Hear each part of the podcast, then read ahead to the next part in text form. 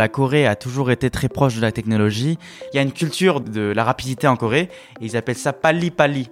Pali Pali, je vous emmène en Corée du Sud cette semaine dans Monde Numérique. Où en est l'innovation technologique dans l'un des pays les plus connectés du monde? Où en est le projet de métavers coréen? Comment font les Coréens pour se passer des grandes applications américaines? Et puis on ira faire un tour aussi au siège du géant Samsung. Vos mots de passe sont-ils assez solides pour protéger votre vie privée? À l'occasion de la journée mondiale du mot de passe, on écoutera les explications du spécialiste Benoît Grunemwald de la société EZ, partenaire de Monde Numérique pour la cybersécurité. Un bon mot de passe n'existe pas. Parce qu'aujourd'hui, si on veut avoir un bon mot de passe, en fait, il faut utiliser une phrase de passe. Bienvenue dans Monde Numérique numéro 47.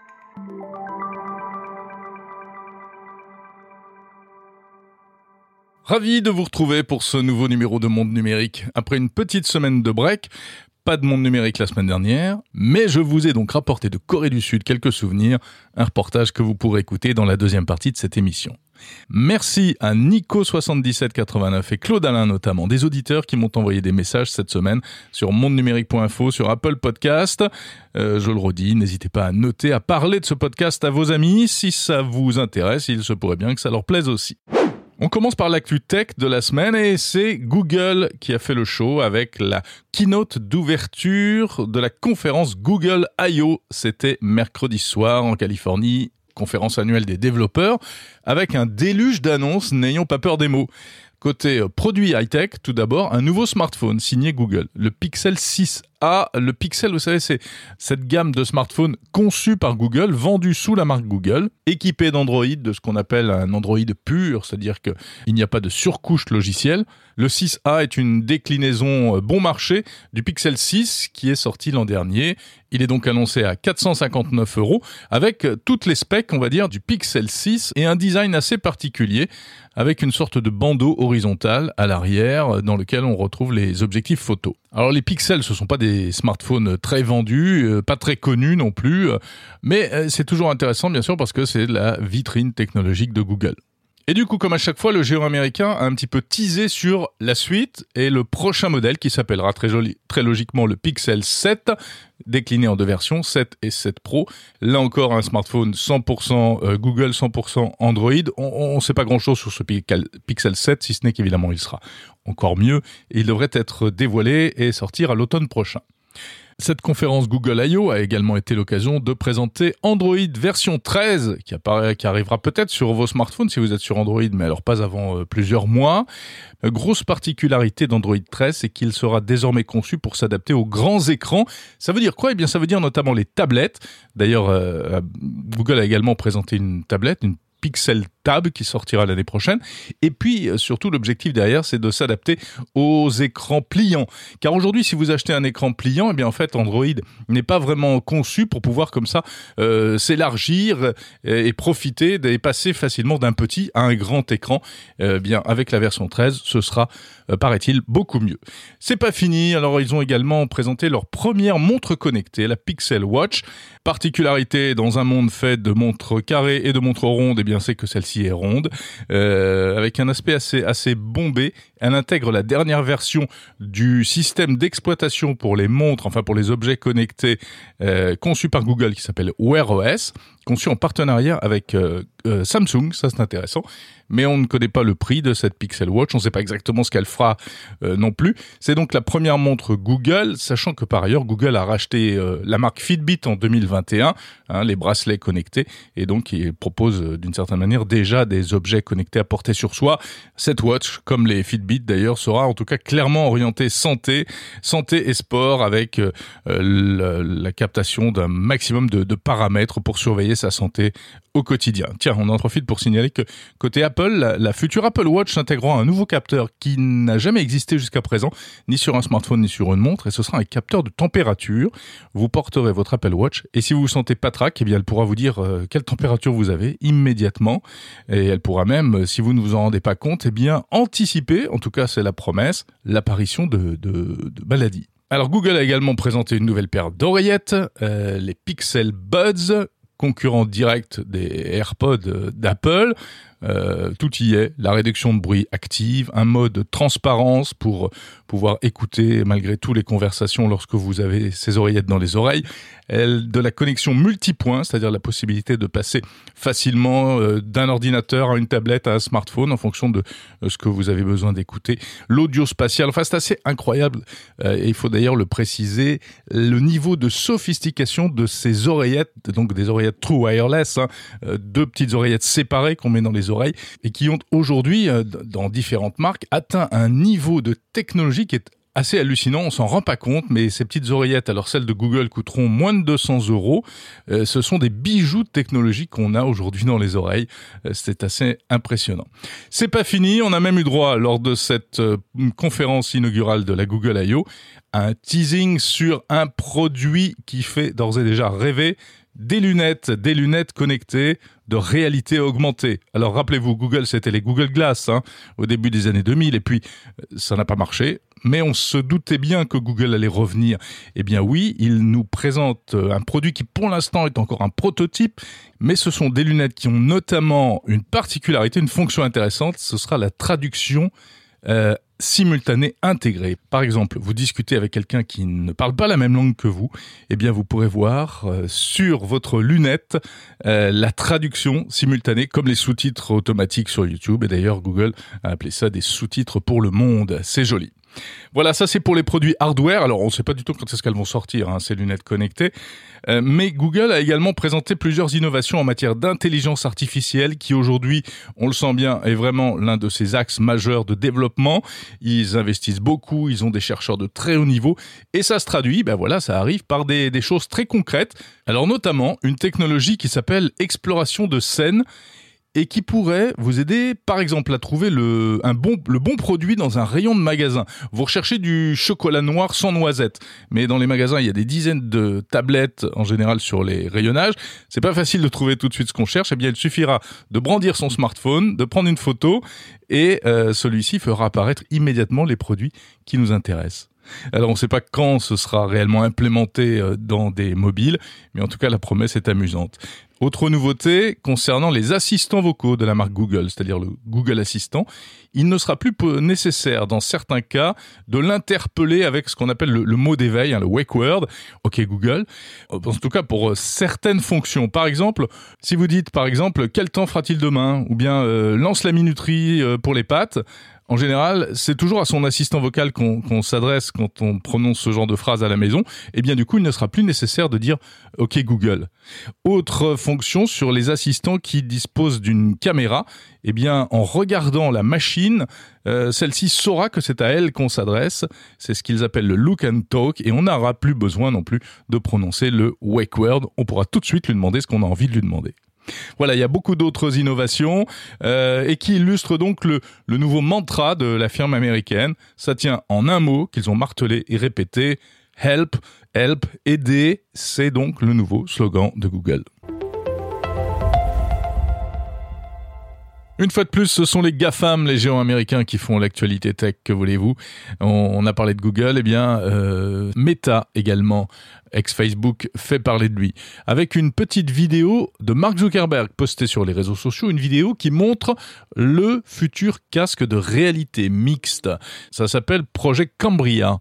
Alors c'est un masque fermé qui permet, de ce qu'on en comprend, d'afficher des images en réalité virtuelle.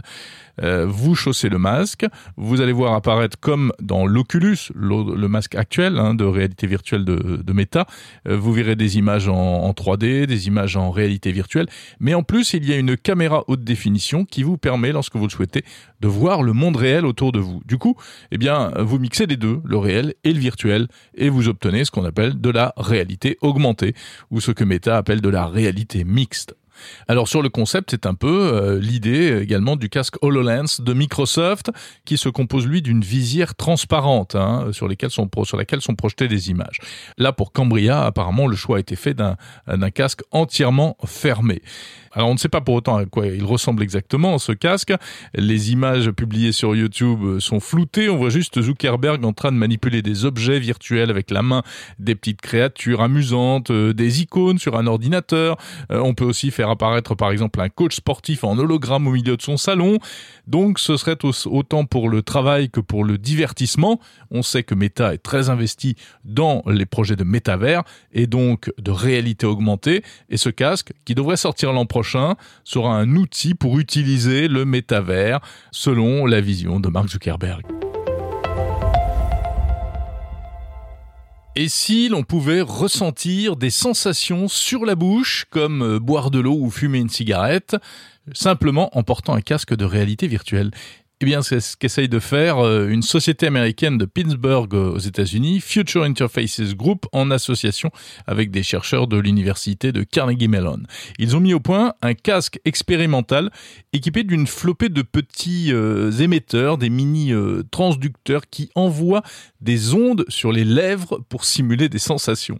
Alors, si vous portez ce casque et que, par exemple, vous êtes plongé dans une dans un environnement en réalité virtuelle avec une qui fait couler de l'eau, eh bien vous pourrez euh, sentir l'effet que ça fait en approchant votre bouche euh, du jet d'eau. Euh, si vous êtes dans une forêt avec des araignées qui se déplacent et qui sautent sur vos lèvres, vous le sentirez également. La particularité, c'est qu'il n'y a rien à, il n'y a pas d'accessoire à poser sur sa bouche.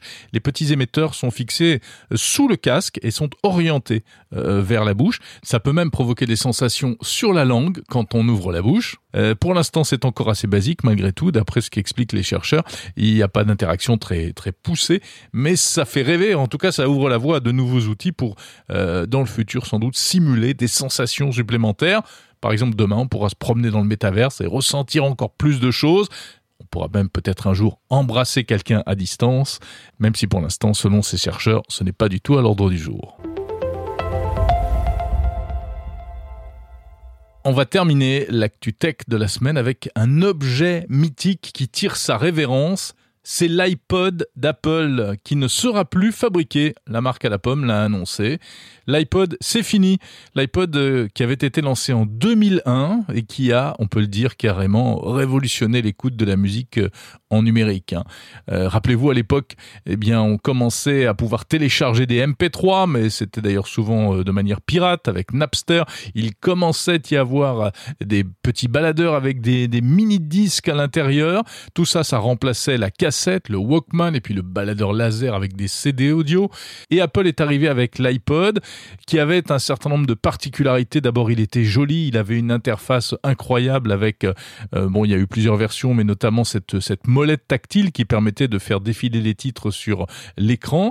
Et puis, euh, l'iPod était mixé au système iTunes qui permettait d'acheter de la musique, donc du téléchargement légal. Et ça, c'était le début d'une véritable nouvelle histoire. L'iPod qui a ouvert la voie évidemment à l'iPhone qui sortira six ans plus tard 450 millions d'exemplaires d'iPod se sont vendus en 21 ans. Mais aujourd'hui, comme on a tous des euh, baladeurs musicaux dans nos smartphones, on n'a plus vraiment besoin d'appareils qui ne savent faire que ça. Et du coup, Apple tire le rideau sur l'iPod. On est un peu ému forcément. Euh, ce produit complètement mythique qui incarnait totalement à la fois euh, la marque à la pomme et aussi, bien sûr, une époque qui est aujourd'hui révolue.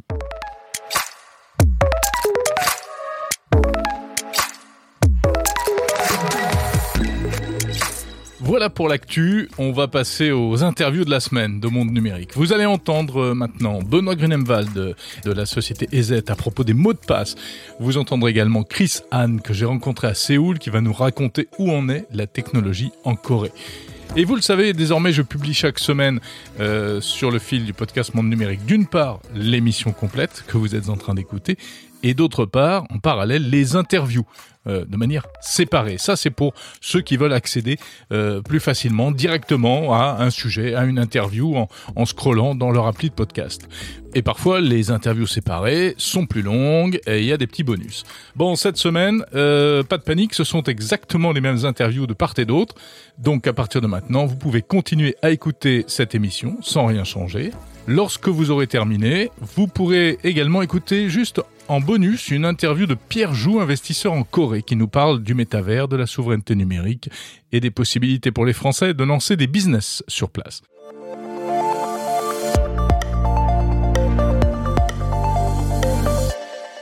Bonjour Benoît Grunemwald. Bonjour Jérôme. Spécialiste cybersécurité chez EZ, que je suis ravi de retrouver comme chaque mois dans le cadre de ce partenariat entre EZ et Monde Numérique. Alors on va parler, Benoît, des mots de passe. C'était il y a quelques jours la journée mondiale du mot de passe pour sensibiliser à l'utilisation de bons mots de passe, car il paraît qu'une majorité euh, d'utilisateurs de smartphones, d'ordinateurs ou d'appareils électroniques en général continuent à utiliser de mauvais mots de passe. C'est vrai? Effectivement, euh, on considère qu'il y a euh, trop d'utilisation de mots de passe non sécurisés et on, peut le savoir, c'est assez euh, surprenant, grâce aux fuites de mots de passe justement et aux bases de données qui sont constituées et qui permettent aux cybercriminels d'utiliser nos, nos mots de passe, nos identifiants à notre insu. Oui, parce qu'il y a une sorte de trafic de mots de passe dans le darknet, euh, des, des mots de passe qui sont volés, revendus, etc. Et donc finalement, on arrive à savoir euh, quelles sont les tendances en matière de mots de passe. Oui, il y a même des, euh, des classements, hein, des pires mots de passe, euh, des mots de passe qui sont euh, trop facilement devinables et surtout qui sont trop souvent utilisés à plusieurs endroits. Bon alors rappelons-le, qu'est-ce que c'est qu'un mauvais mot de passe? Alors, euh, je regarde mon clavier là et, je vois euh, les lettres qui sont euh, tout en haut de la première ligne des lettres, donc A Z E R T Y. c'est un mot de passe qui est souvent utilisé. alors, comme maintenant il y a des règles, on va lui ajouter 1, 2, 3, 4 et puis on va mettre un arrobase. Et là, on a certainement l'un des pires mots de passe. Pourquoi est-ce qu'un mot de passe comme ça est fragile? Il faut savoir que quand un site euh, ou une application stocke un mot de passe, euh, si l'application le fait avec euh, conscience et sécurité, eh bien, elle va le chiffrer. ça veut dire qu'elle va le rendre un, invisible pour celui qui arriverait à accéder tout de même à la base de données. Sauf que si on sait comment il est chiffré, notamment parfois avec des méthodes trop simples, eh bien, on va pouvoir quand même reconnaître, comparer cette empreinte. On peut pas revenir en arrière, hein, mais on va comparer cette empreinte à des bases de données d'empreintes. Et on verra que par, par retour, finalement, on arrivera quand même à retrouver des mots de passe les plus simples et les plus utilisés. Alors on dit qu'il ne faut pas utiliser le même mot de passe partout. Hein. C'est pour éviter qu'un pirate puisse accéder euh, d'un seul coup à tous nos comptes en fait. Exactement. Il y a même des outils pour leur faciliter le travail qu'ils ont eux-mêmes créés et qui leur permettent de rentrer un login, un mot de passe et de euh, d'avoir une liste. Euh, alors soit une liste exhaustive, soit une liste en fonction du pays. Et, notre login mot de passe va être tenté dans différents réseaux sociaux, les sites les plus connus. Alors j'ai sous les yeux la liste des pires mots de passe utilisés en 2021. Euh, donc il y a Azerty dont on vient de parler, mais il y a aussi euh, 1, 2, 3, 4, 5, 6, 0, 0, 0, 0. Euh, et puis on sait qu'il y a des gens aussi qui utilisent beaucoup le, les prénoms de leurs enfants, leur date de naissance ou, euh, ou, les noms de leurs chiens, le nom de leurs animaux. Et, et ça c'est pas bon non plus. Hein. Ah non, utiliser des éléments personnels dans son mot de passe, comme la date de naissance de ses enfants, ou alors euh, le nom de son, le nom de son chien est aussi une très mauvaise idée. D'une part parce que ce sont des informations qui sont bien souvent euh, publiquement. C'est ce que l'on appelle l'OSINT. L'OSINT, c'est la, technique pour aller chercher des informations sur des gens ou sur des, entreprises euh, dans des sources ouvertes. Ça, c'est la première chose. Et, la deuxième chose, c'est que il existe des dictionnaires. C'est-à-dire qu'un cybercriminel qui cherche à rentrer dans un compte, on va dire qu'il a tout son temps. Donc, il va passer en fonction du pays euh, euh, un, des dictionnaires de mots de passe qui sont euh, créés pour euh, mettre euh, l'un à côté de l'autre les mots ou les combinaisons les plus probables. Euh, et dans ces combinaisons les plus probables, il y a bien entendu des mots des dictionnaires, mais il y a surtout des dates de naissance en fonction du profil. Il y a des noms de chiens les plus communs. Et, et, et le, le, pirate va tester ces combinaisons. lui, ça lui coûte rien. C'est une machine qui le fait à sa place et il va tester ça au fur et à mesure. Bon, alors qu'est-ce qu'un bon mot de passe face à tout cela? Un bon mot de passe n'existe pas. Et, je dirais même qu'il n'existe plus. Parce qu'aujourd'hui, si on veut avoir un bon mot de passe, en fait, il faut utiliser une phrase de passe.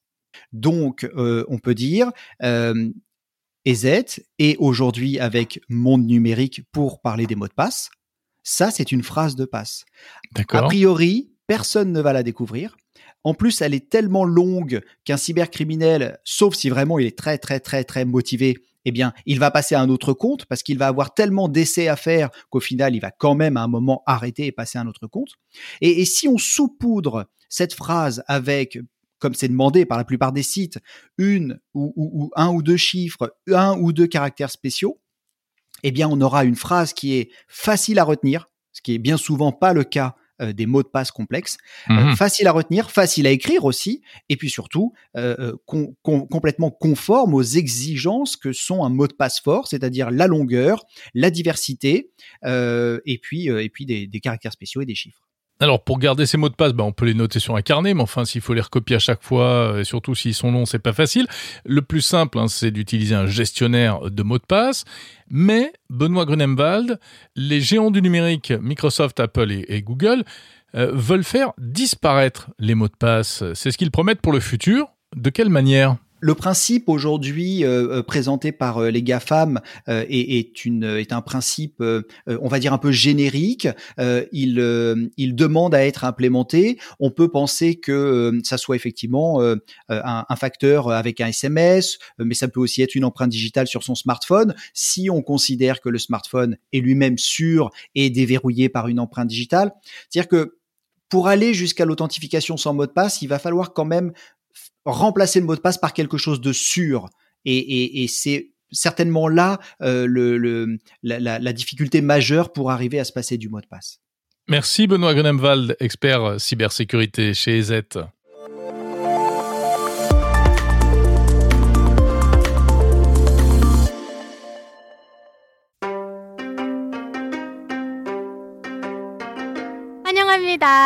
이제 코로나도 끝났으니까요. 한국으로 많이 많이 방문해 주세요.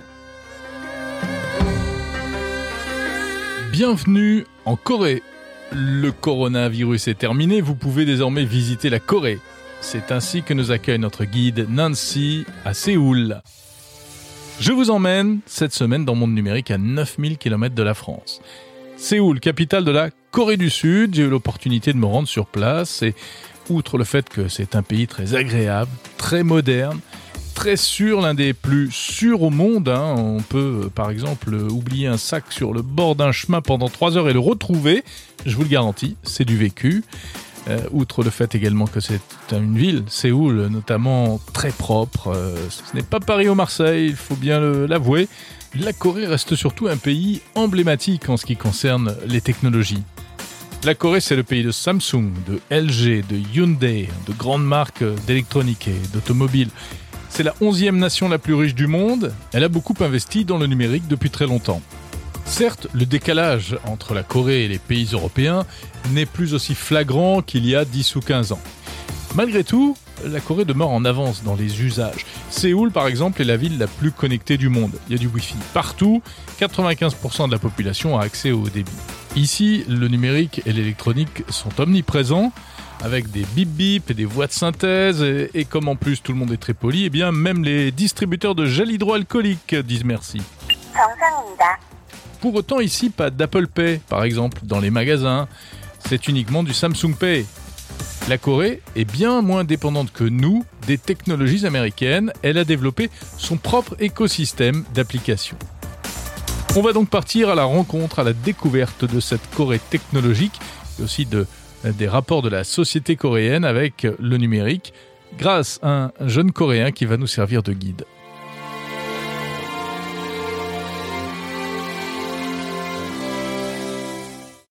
Bonjour Chris Anne. Bonjour. Pardon, bonjour Sangwoo, c'est ton véritable nom. C'est ça exactement, c'est ton... mon nom coréen. C'est ton nom coréen, mais ton, on va dire ton nom européanisé, c'est donc Chris. C'est ça exactement, c'est le nom européen que mes parents ont donné à ma naissance. Tu es étudiant ingénieur en informatique et en intelligence artificielle. Exactement. Euh, ici à, à, Séoul, mais tu as vécu longtemps à Paris et en plus tu as fait toutes tes études et toute ta scolarité dans, dans des lycées français, donc tu parles parfaitement le français. C'est ça, c'est ça. Euh, J'ai vécu dans plusieurs pays, notamment le Japon, euh, Hong Kong et les États-Unis, et à chaque fois j'étais dans un lycée français.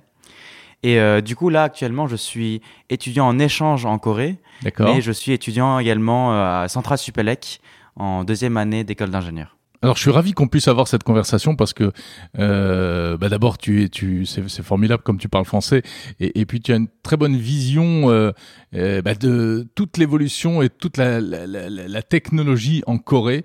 C'est vrai que la Corée a toujours eu, euh, a toujours été très en avance en matière technologique, ouais. a toujours eu une image de modernité très très forte. Mm-hmm. Moi, je me souviens, j'étais venu euh, en Corée en, il y a très très longtemps, en 2008. Ah waouh et, et, il y avait déjà des choses qui n'existaient pas en Europe. Il y avait mm-hmm. des, des téléphones avec un petit écran de télé intégré. Ouais. On pouvait regarder la télé sur les sur les téléphones. C'était pas des smartphones d'ailleurs à l'époque. Hein. Ouais, ouais. Alors du coup, ça s'appelle DMB. Ouais. Et voilà, c'est cette technologie qui permet euh, aux téléphones mobiles de capter des ondes euh, un peu euh, du style radio et pour euh, regarder la télé sur leur téléphone. Donc moi aussi j'ai connu ça. J'ai vécu en Corée au, entre 2006 et 2010 Ouais. et je me souviens voir la télé sur mon téléphone mobile même avant avoir les smartphones. Et ça marchait même dans le métro. Exactement, ça marchait partout. Euh, même dans les métros, tu pouvais voir euh, des boîtiers DMB qui permettaient voilà, de, de visualiser euh, tout, la télé euh, en, en, mobile. Alors bon, il y a des raisons historiques hein, au fait que la Corée soit très euh, et des raisons économiques au fait qu'elle soit très très orientée sur la sur la tech, euh, compétition avec le Japon, compétition avec euh, le reste du monde également. Mm -hmm. il y a ce qu'on appelle les, les fameux chaebols, hein, les ces grands groupes Samsung, LG, Hyundai évidemment. Exactement. vu d'Europe, on a l'impression que c'est des spécialistes de l'électronique ou de la voiture, mais en mm -hmm. fait pas du tout. Ils font tout. C'est ça, c'est ça exactement. Samsung, par exemple, ils se spécialisent non seulement dans l'électronique, mais ils font également de l'assurance. Ils font euh, tout ce qui est transport. Hyundai, par exemple, ils font de la construction aussi. Ils ont des centres commerciaux. Euh, voilà, c'est des chaebols, c'est des conglomérats qui font plusieurs domaines et vraiment qui ont un point énorme sur l'économie coréenne. Mmh. Alors aujourd'hui, en 2022, évidemment, euh, ça a continué cette évolution technologique et mmh. vous baignez dans, dans, dans, le numérique. Ouais. Euh, c'est complètement naturel, quel que soit l'âge, pour toutes les générations, tout se fait sur smartphone, évidemment. Mmh. Hein. Mais il y a un truc qui est marrant, c'est qu'on ne trouve pas du tout les applications que nous on connaît en Europe, qui sont les grandes applications américaines. Oui, alors oui, c'est vrai. Euh, on appelle ça la K-Tech, mais euh, la particularité un petit peu du monde numérique en Corée, c'est qu'ils ont leur propre application, leur pro propre plateforme. Et les gens, du coup, par exemple, au lieu d'utiliser Google, utilisent Naver pour euh, euh, faire des recherches, ou bien utiliser, au lieu d'utiliser Google Maps, vont utiliser mm -hmm. Kakao Maps. Kakao, c'est par exemple une plateforme qui est très connue en Corée. C'est le WhatsApp coréen entre guillemets, mais euh, un petit peu à l'image de euh, des grandes applications en, en Chine. Euh, ils ont ils ont plusieurs types de d'applications. Donc ça soit que ça soit Kakao Maps, Kakao Taxi pour commander la taxi, Ah Kakao ouais. Bank pour euh, tout ce qui est banque, ou bien tout simplement Kakao Talk pour euh, pour la messagerie. Voilà, c'est des applications qui sont très utilisées par les Coréens, mais qui n'existent pas trop à l'étranger. Ouais. Et du coup, y a, y a, on voit bien qu'il y a une, vraiment une forme de protectionnisme. Hein. Ça. Euh, euh, Google Maps ne fonctionne pas. Enfin, la navigation ne marche pas. Google ne, ne enfin, si Google fonctionne quand même. Hein. Google fonctionne quand ouais, même. Ouais, ouais. Google Maps, il y a une raison pour laquelle ça marche pas, c'est parce que il y a un intérêt de sécurité nationale vu que voilà, euh, c'est des informations qui sont assez euh, sensibles et vu que la Corée est toujours en situation de guerre avec la Corée du Nord, il n'y a pas de traités de paix qui ont été signés. Euh, il faut faire attention à tout ce qui est protection de la donnée. C'est pour ça, euh, voilà, les données sur tout ce qui est euh, cartographie, cartographie voilà, Google Earth, etc. Et, et, pas donné à des entreprises étrangères. C'est vraiment les entreprises en Corée, Naver Maps, Kakao Maps, qui vont assurer ça. Ouais, bien sûr. Et du coup, ça, ça reste euh, uniquement sur le territoire coréen. Exactement, exactement. Ouais. Euh, alors, c'est très avancé également. La Corée est très avancée. Euh, J'allais dire en, en musique, mais c'est pas le sujet. Mais évidemment, il y a la K-pop et il y a le jeu vidéo qui est pas loin derrière. Oui, bien sûr, bien sûr. Hein, en termes de jeux vidéo. Culturellement, c'est super important. C'est une grosse culture. Bah, il y a un peu une, une, blague. Euh, un peu un peu populaire qui qui qui existait dans les années 2010, c'était que si tu veux te marier avec une femme coréenne, il faut que tu battes le père sur une partie de Starcraft, par exemple. C'était très connu. Il se passe beaucoup de choses également en robotique. Oui. Euh, hein, il y a pas mal de trucs. Alors c'est vrai que euh, c'est un peu les Japon qui avaient les, les Japonais qui avaient le lead jusqu'à présent. Bien sûr, On- on- tu sais où on en est un peu en, en termes de robotique en Corée? Alors, je pense que il y a beaucoup de hum, voilà, les Coréens essayent de se spécialiser euh, en robotique, voilà, vu que c'est un domaine qui est très promettant, très prometteur. Euh, par exemple, récemment, il y a Hyundai qui a qui a fait l'acquisition de Boston Dynamics. Ouais. Donc, je pense que voilà, il y a vraiment un La intérêt. société pour, américaine de, de robots qui fait les, robots exactement, chiens. très euh, connue euh, pour euh, voilà les robots cheetah, les les les robots chiens. Atlas et puis euh, comment il s'appelle le chien aussi euh, Ah, Je me souviens oublié plus. Spot. Ouais, voilà, Spot. exactement, exactement. Mais ils essayent vraiment de, de, de porter un intérêt et d'investir dans ce domaine-là euh, pour pouvoir avoir un rayonnement à l'échelle internationale. Et puis alors, si on parle de la vie quotidienne en Corée, Oui. hein, euh, on voit que le, le numérique et, et- et la connectivité sont vraiment partout.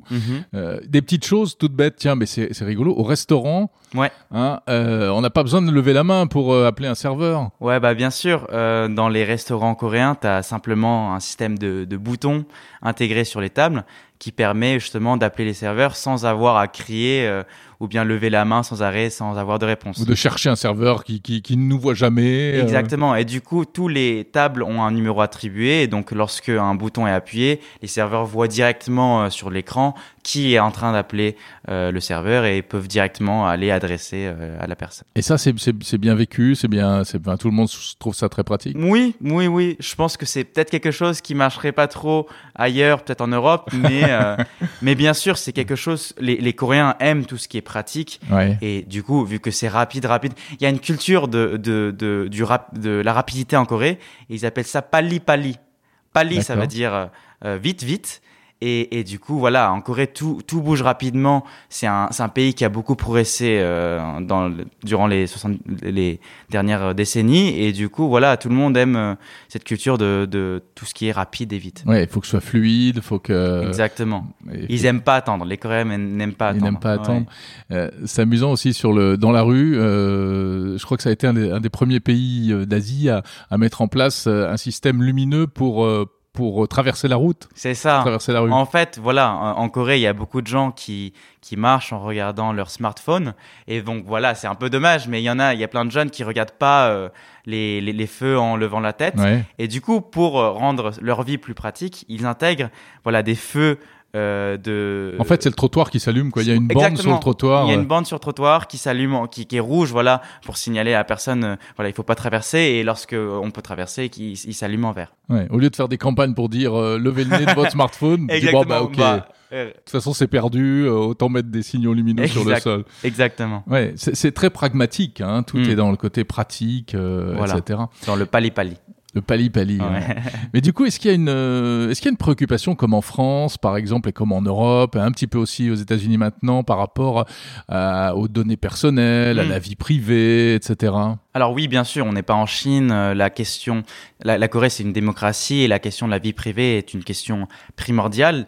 Et d'ailleurs, par exemple, euh, euh, là récemment, il y a la- le gouvernement qui ont essayé de mettre en place des systèmes pour euh, faire une récolte de données, pour euh, accélérer tout ce qui est technologique big data, mais en prenant en compte euh, voilà les intérêts de vie privée. Donc par exemple, euh, il y avait une technologie qui était proposée, celle du data dam. C'est une image de, de barrage de données qui permettrait euh, de récolter des données venant de flux publics et privés, mais en faisant attention à anonymiser ces, ces technologies-là. Donc voilà, en, en- en assurant, en mettant en place des, des, des modèles de standardisation, de normalisation de données qui prennent en compte la l'anonymi- l'anonymité Mhm. euh, des L'anonymat, données. ouais, ouais, L'anonymat, voilà, exactement, euh, des, de, de la donnée publique euh, pour assurer voilà cette sécurité de la vie, vie privée. D'accord.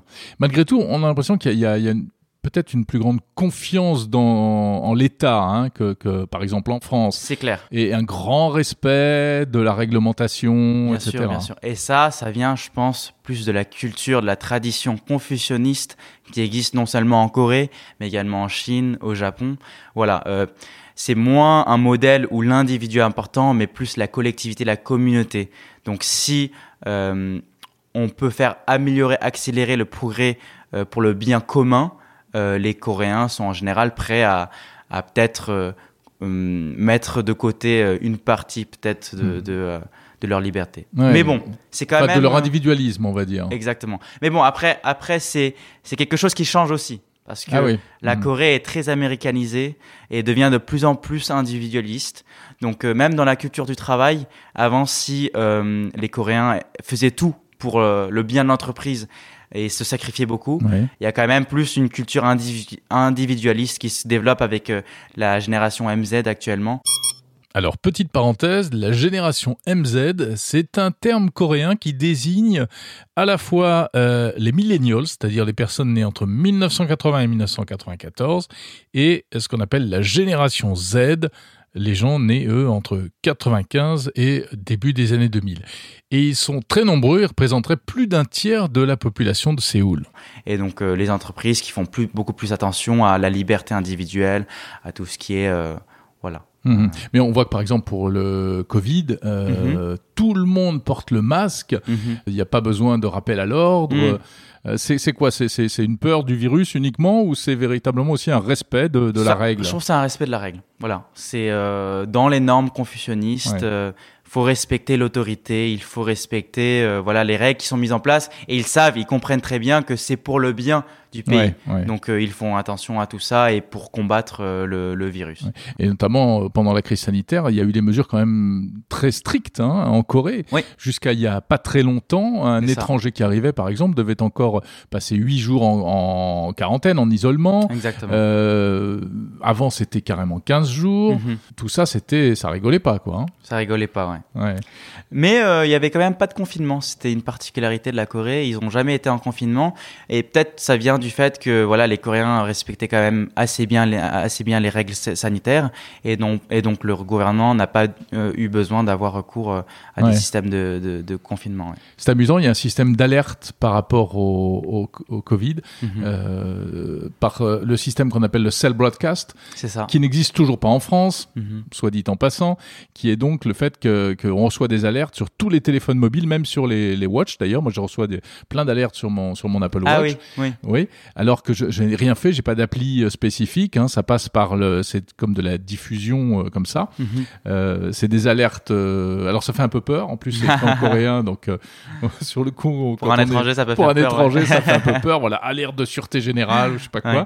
Et en réalité, c'est juste les statistiques de contamination du Covid. Exactement. Tous les matins, si je ne me trompe pas, à une heure précise, je sais plus trop si c'est à 11h ou 10h du Ouais, matin. ça doit être quelque chose comme ça. Ils envoient des informations sur combien de gens ont été contaminés aujourd'hui, euh, voilà les statistiques sur le Covid pour, euh, pour euh, informer la population. Sang-woo, merci beaucoup euh, pour cette mise en bouche, euh, cette mise dans l'ambiance. On va faire une petite pause. Ouais. Chris, je t'appelle Chris, ça t'ennuie pas, hein, c'est c'est Pas du tout. c'est plus facile. Euh, on va faire une pause. On va aller à la découverte euh, de Samsung et Mhm. notamment de deux endroits. Je vais t'emmener en balade, euh, découvrir deux deux spots importants de Samsung et puis on se retrouve juste après et on parlera du futur. On va parler de métaverse évidemment.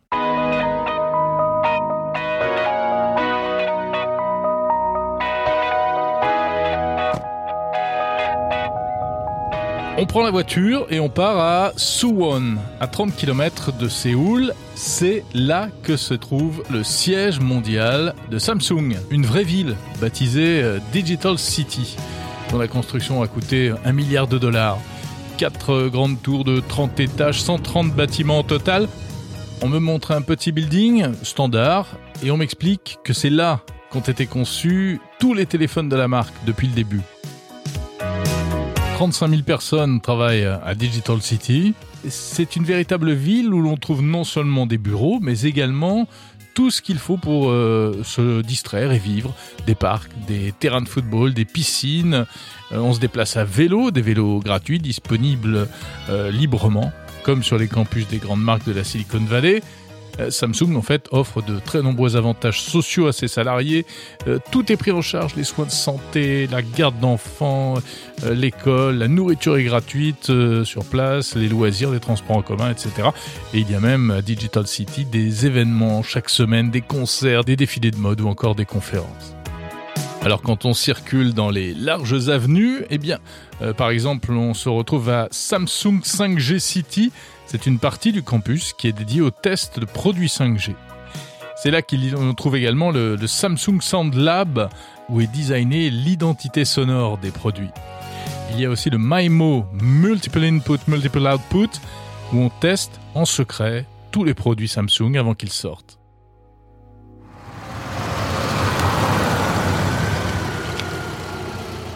C'est devant un grand bâtiment euh, en apparence assez banal que nous nous arrêtons. Nous sommes au Samsung Innovation Museum, le SIM, un musée entièrement dédié à l'histoire de l'électronique grand public. Alors lorsque j'arrive sur place, euh, eh bien il est encore fermé en réalité euh, à cause du Covid. Mais Samsung a bien voulu me le faire visiter, une visite privée exceptionnelle. Je les en remercie. Malgré tout, pas de photos, pas d'interview, alors je vais vous raconter. L'immeuble ne paye pas de mine de l'extérieur, mais à l'intérieur, c'est magnifique. Une architecture euh, très épurée, des salles euh, gigantesques. Euh, alors, le musée en lui-même n'est pas immense, hein, mais les salles paraissent très vastes et elles sont donc entièrement consacrées à l'histoire de l'électronique depuis ses origines et bien sûr à l'histoire de Samsung. Samsung, créé en 1938, et qui était au départ une entreprise de commerce d'import-export. En 1969, son PDG décide d'orienter l'entreprise vers l'électronique et le nom change, il devient Samsung Electronics. Samsung va fabriquer des téléviseurs, des climatiseurs, des réfrigérateurs, des ordinateurs, des téléphones portables. Au départ, il faut bien avouer, on vise la quantité, euh, le bon marché, euh, et ce ne sont pas des produits de très grande qualité. D'ailleurs, la marque Samsung est alors distribuée en Europe, mais elle est connue pour être plutôt bas de gamme, euh, sans commune mesure avec la qualité japonaise par exemple. Mais vers les années 90, eh euh, la marque décide de changer complètement et de prendre véritablement le virage de la qualité des produits. Samsung signifie trois étoiles en coréen. Alors il y a toute une symbolique et une signification exacte sur lesquelles je, ne m'étendrai pas, mais c'est pour dire qu'à ce moment-là, eh tout bascule en réalité. Samsung va devenir une marque premium. Le musée ne montre pas que des produits Samsung. Hein. On peut voir par exemple le tout premier, l'un des tout premiers réfrigérateurs, l'un des tout premiers téléviseurs. Alors je vous préviens, ça n'a rien à voir avec ce qu'on connaît aujourd'hui. On dirait plus un, un poêle pour se chauffer euh, avec un, petit écran dans un coin. Euh, on voit également bien sûr les tout premiers euh, téléphones mobiles, l'américain Motorola, le Motorola euh, Dynatac 8000X, mais également le premier euh, smartphone, ou en tout cas téléphone mobile coréen, le SH100, fabriqué par Samsung en 1988. On peut voir aussi euh, de très vieux PC datant des années 80, euh, des ordinateurs portables, en tout cas transportables, qui devaient peser euh, le poids d'une machine à laver, ou presque, et puis des climatiseurs, des purificateurs d'air, toujours très à la mode en Corée aujourd'hui. Bref, c'est une véritable plongée dans l'histoire de la marque et un voyage dans le passé de l'électronique grand public. Ce qui est le plus intéressant, c'est un petit film qui montre une vingtaine de concepts de futurs produits sur lesquels travaille euh, Samsung. Euh, des drones bergers pour aider à euh, surveiller les troupeaux, des purificateurs d'eau de mer ou encore des hologrammes. Si vous vous rendez un jour en Corée, je vous conseille vivement de, visiter ce, ce SIM, hein, ce Samsung Innovation Museum, à Suwon, dans la Digital City. Alors pas tout de suite parce qu'il va fermer pour des travaux, si j'ai bien compris, mais évidemment il rouvrira ultérieurement. Bon, du Samsung en fait, il y en a un peu partout euh, en Corée et notamment à Séoul. Euh, dans le centre de la ville, vous trouverez également dans le très célèbre quartier de Gangnam, Gangnam Style, eh bien la Samsung Digital Plaza qui est à la fois un magasin, un giga showroom euh, dans lequel on trouve tous les derniers produits. Euh, ça va du téléphone mobile à l'électroménager en passant par des meubles de cuisine personnalisables. Vous choisissez vos couleurs préférées et vous pouvez ensuite commander le mobilier qui vous plaît.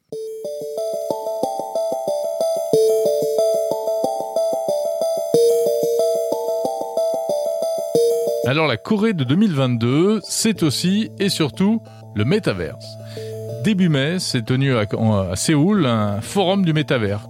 C'est l'un des nombreux événements qui ont lieu actuellement autour du métaverse. Pour parler du métavers, on va retrouver notre guide Chris Hahn.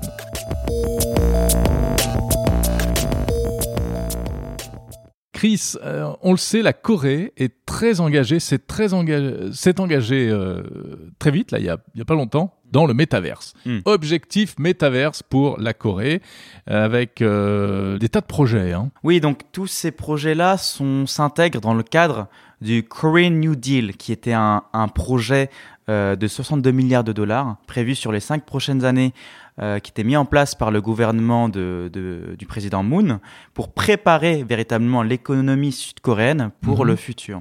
Donc, dans le Korean New Deal, il y a deux grosses parties.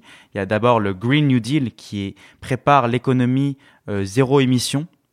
Euh, Donc c'est euh, l'aspect voilà. environnemental. Exactement, environnemental, écologique. Également le Digital New Deal, qui est, elle, euh, une- euh, un projet qui va essayer de mettre en place les fondations pour une économie digitale, pour la croissance économique et l'innovation, pour voilà, véritablement préparer l'économie coréenne à cette transition digitale. Et donc, dans ce New Deal-là, Digital New Deal, il y a plusieurs composantes. Ouais. Il y a la 5G, la Big Data, l'IA et le métavers. Le métavers. Voilà. Alors qu'est-ce qui te prépare dans le métavers? Alors dans le métavers, voilà, il y a, il y a plusieurs échelles de projets. Donc à l'échelle nationale, euh, récemment, il y a le, la- le ministère de, des- des sciences et de l'ICT, donc Information and Com- Communication Technology, qui ont mis une place, une stratégie pour vraiment mettre en place une- un écosystème euh, qui pourrait rayonner à l'échelle mondiale.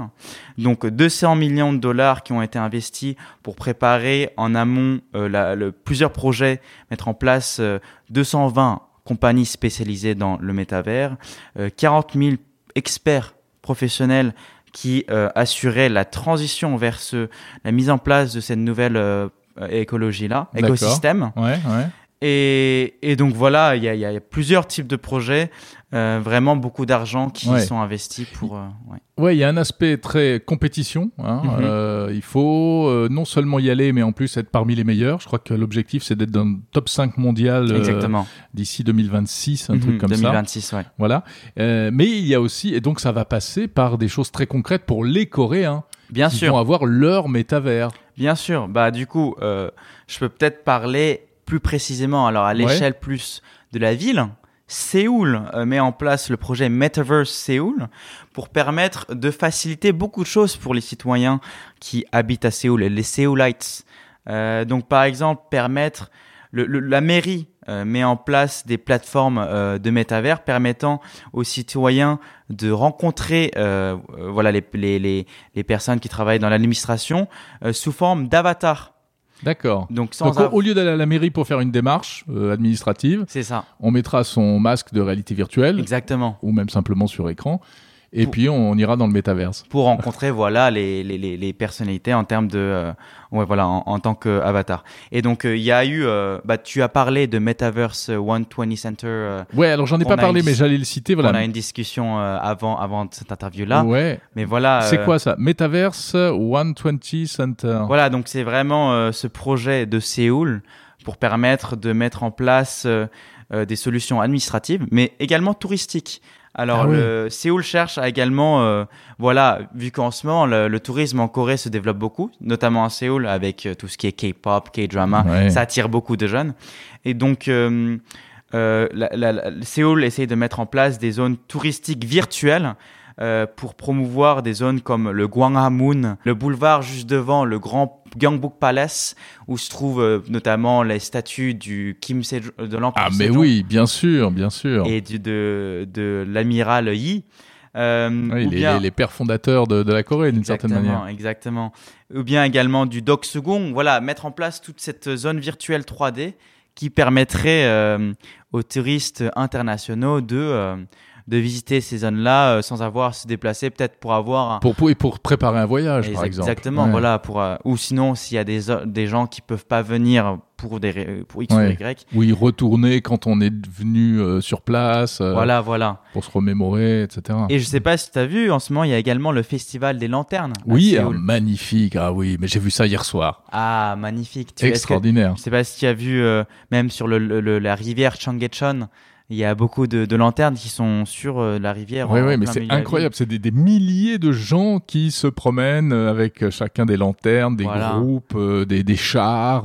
C'est ça. Et donc c'est pour fêter, si je ne me trompe pas, l'anniversaire de Bouddha. de Bouddha. de Ouais, Bouddha. ouais.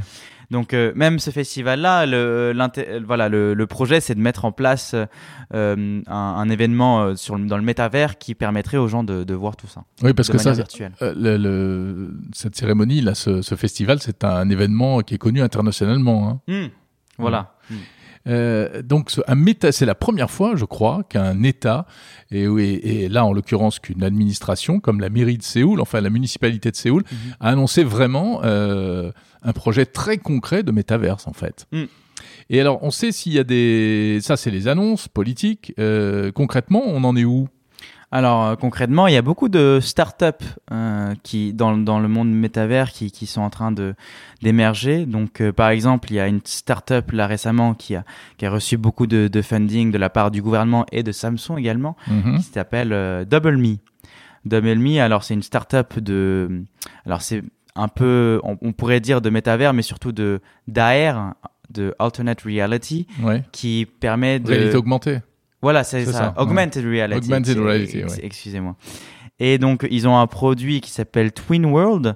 Alors, Twin World, c'est un produit qui a deux facettes. Donc, une facette hardware. C'est véritablement un- un- une espèce de casque qui permet de visualiser des, projeter des holo- hologrammes, donc voir directement euh, des avatars ou bien des projections holographiques de Mhm. personnes euh, dans le milieu. Dans le monde lequel- réel. voilà, c'est ça.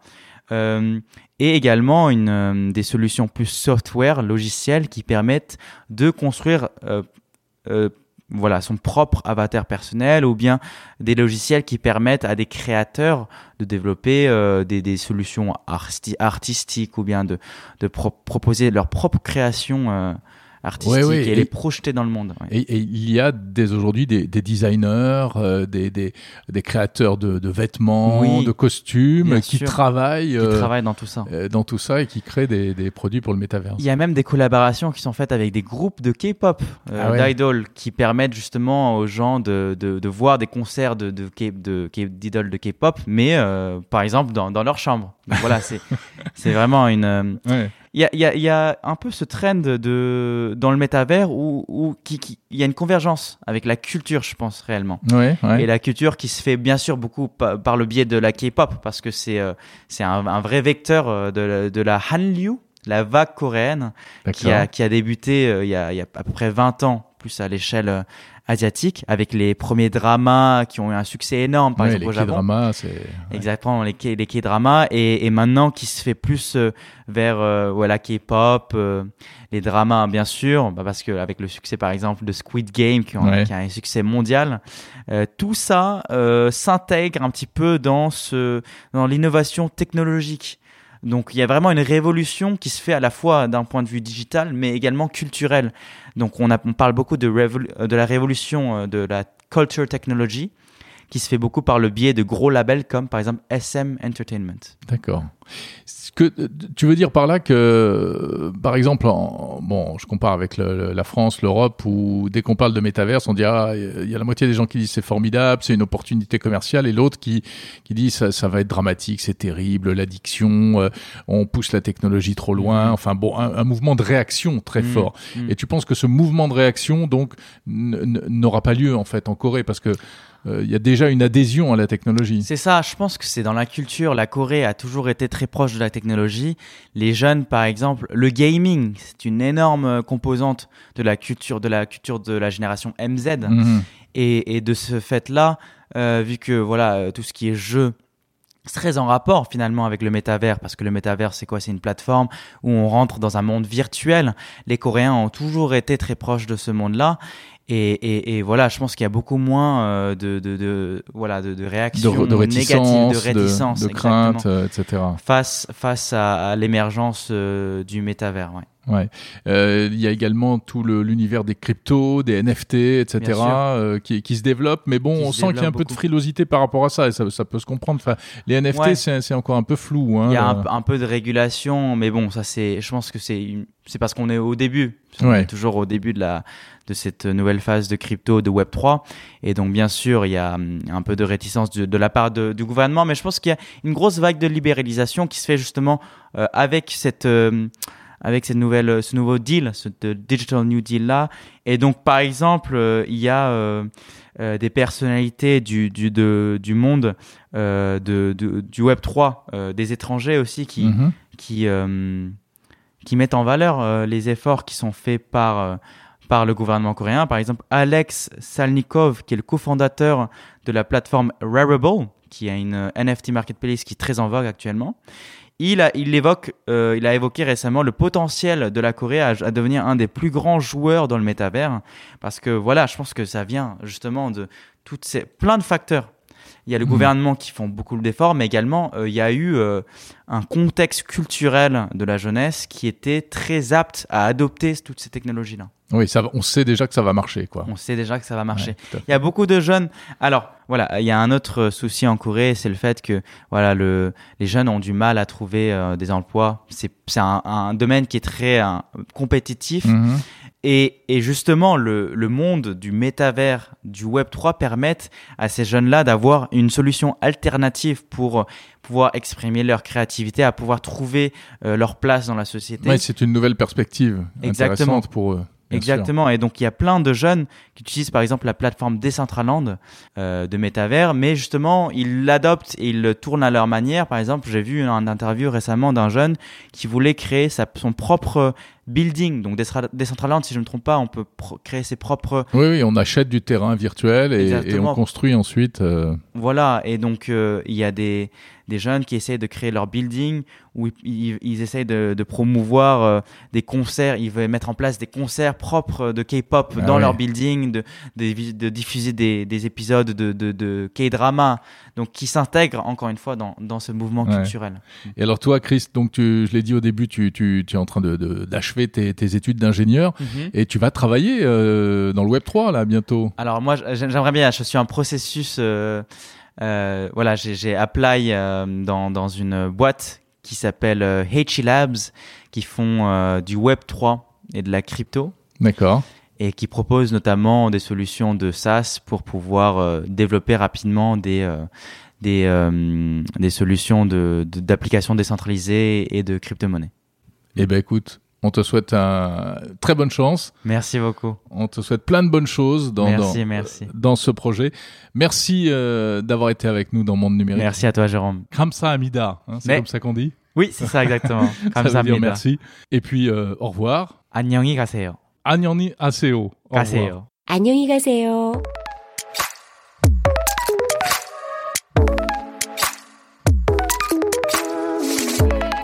Alors ce n'est pas tout à propos de ce monde numérique spécial Corée. Euh, je voudrais vous inviter à écouter une autre interview disponible également sur le fil de ce podcast.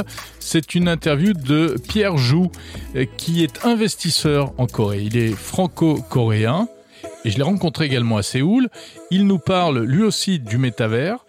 Et puis, euh, il nous explique aussi comment la, la Corée euh, réussit aujourd'hui à être à la fois hyper connectée et en même temps à se passer des GAFAM. Et c'est une situation particulièrement intéressante à observer euh, depuis la France, depuis l'Europe. En outre, euh, si vous avez des projets de business qui pourraient intéresser le marché asiatique, eh bien écoutez cette interview de, de Pierre Joux, vous allez apprendre plein de choses.